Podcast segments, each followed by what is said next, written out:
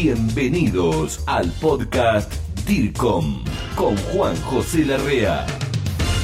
¿Qué tal? Bienvenidos amigos, ¿cómo les van colegas? Estoy en la ciudad de Bahía Blanca, en la provincia de Buenos Aires, en la República Argentina y como saben mi fanatismo me lleva a que todo trabajo, todo lo que veo lo, lo llevo a la comunicación y estoy con un amigo también, pero te lo quiero presentar como lo que es. Es un secretario general de un sindicato muy importante en la República Argentina. Él es secretario general de Suterí Bahía Blanca. Es el sindicato de encargados de edificios. Se llama Walter González.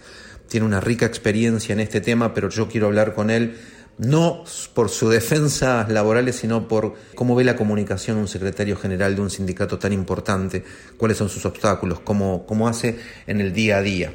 Walter, ¿cómo estás? Bienvenido a este podcast DIRCOM del ambiente de la comunicación, de profesionales de la comunicación en Latinoamérica. ¿Cómo estás?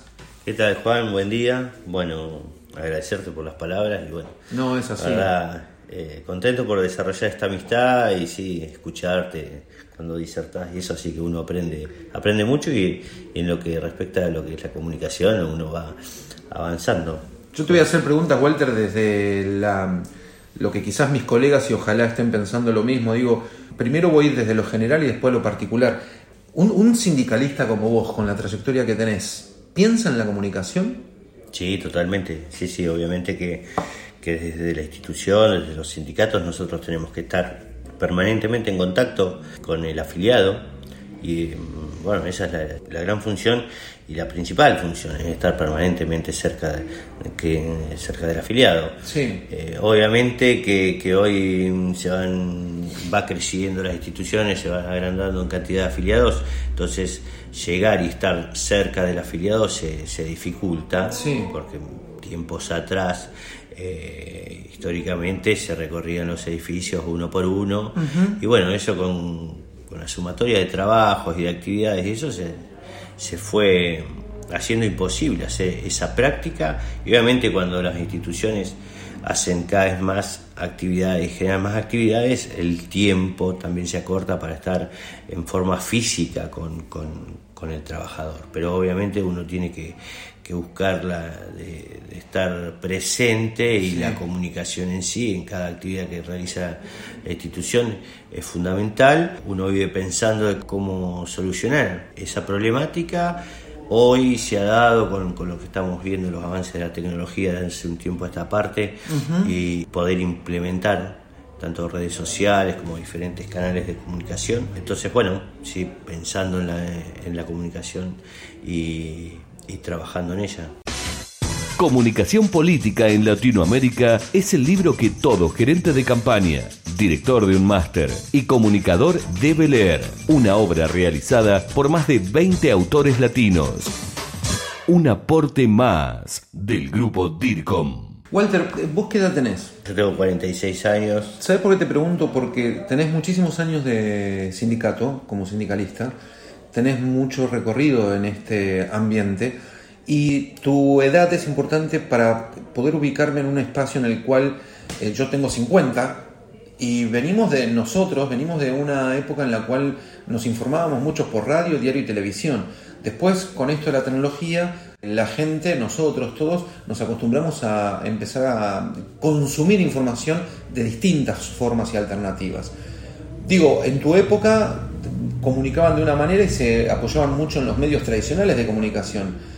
Y como bien vos decís ahora, con el uso de la tecnología también están apoyándose ahí.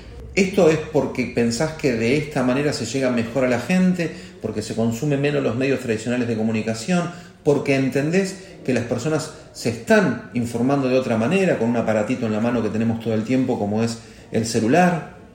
No, bueno, yo creo que se dio por todo en la vida cambia y obviamente eh, la tecnología llegó para quedarse y, bueno, nosotros tenemos que hacer, tanto nosotros como dirigentes, las personas, los trabajadores, diferentes actividades, tienen que hacer esa modificación y esa adaptación también.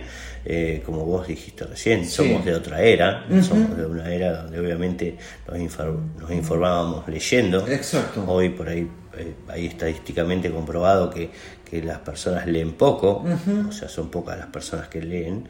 Los lectores de diarios han disminuido, por eso han tenido que volcarse a lo que son plataformas virtuales. Es verdad. Hoy la forma de llegar es a través de redes sociales, a través con la comunicación, pero estamos en una transición, porque Claro. nuestra actividad la desarrollan personas de 30 años, pero también personas de 65, 70 Buen años o 60. Entonces, obviamente, esa persona que tiene 65 años está también luchando con el tema de la comunicación, pues está tratando de adaptar y nosotros tratando de ver la forma cómo comunicar mejor y cómo adaptarnos juntos. O sea, es un proceso que vamos a tener que pasar en el cual hoy y el trabajador de 30 años obviamente es todo virtual, su, su comunicación, su forma de, de informarse, así que estamos en ese trabajo. Grupo DIRCOM, gestión del conocimiento latinoamericano en comunicación y por expertos latinos. Si te pusieras a pensar un segundo, eh, y siempre hablando de este tema, ¿cuál es el gran obstáculo que encontrás a la hora de comunicar o de relacionar todo, que, la- que los mensajes lleguen a la gente? ¿Qué- En nuestro caso en particular, poco lo mencionaba recién, hay una brecha de edad Claro. donde va desde muy jóvenes hasta personas de, de edad avanzada, Sí. están realizando la actividad, entonces obviamente la práctica para, para informarse es diferente Sí. y obviamente nosotros la amplitud que tenemos que tener en diferentes redes de comunicaciones y medios de comunicaciones para llegar a todo el público que tenemos, a todos los afiliados, se complica, es una complicación. Es una Nosotros- estrategia bien compleja entonces, ¿no? De comunicación que hay que tener. es compleja y completa en el sentido de que hoy nosotros, por ejemplo, nos comunicamos a través de redes sociales, pero también, te parece mentira, pero también eh, tenemos que llegar con una nota escrito en mano a la persona porque también hay personas Qué que importante eso. Hoy 2020 todavía eso se tiene que seguir haciendo. todavía se tiene que seguir haciendo, porque no en su totalidad, pero hay personas que eh, se nutren de información de esa manera. Papel y escrito. Exactamente, hoy todavía sí. Pero también me contabas que a veces a, a cierta gente que le entregas un papel tampoco lo lee todo. O Bueno. algunos ni siquiera lo leen. Es una problemática que tenemos. También hay un sector de la población que no, la, digo, de la población de trabajadores, Sí. ¿no? que no lee. Claro. Entonces, eh, si bien, la, pero como nosotros en la práctica es entregar una nota, se la tenemos que entregar a todos. Ajá. Obviamente de eso sale que hay algunos que sí se nutren de información y otros obviamente que no aprovechan el papel escrito y eso porque han dejado la práctica de, leer. Entonces son problemáticas, a lo que vos me preguntabas, Sí. que son problemáticas de las que vamos teniendo con respecto a la comunicación. De ahí tuvimos que, pensando en la comunicación en sí, saltar a lo que son las redes sociales y empezar a, buscar otros canales para así que la, la comunicación sea efectiva. Diversificarse. Walter, si alguien quisiera hacerte una consulta, puede con- contactarte en algún Instagram, Facebook, ¿querés dar algún dato? Sí, sí, Facebook Walter González Suteri, Instagram lo mismo, Walter González Suteri. Walter, te agradezco mucho el tiempo, ¿eh? A vos, Juanjo, y esperemos seguir trabajando en esto. Claro que La verdad sí. que valorar la amistad que, que tenemos. Esto fue el podcast DIRCOM, pasión por la comunicación y la gestión. Grupo DIRCOM, hablamos de comunicación en español. Hasta la próxima.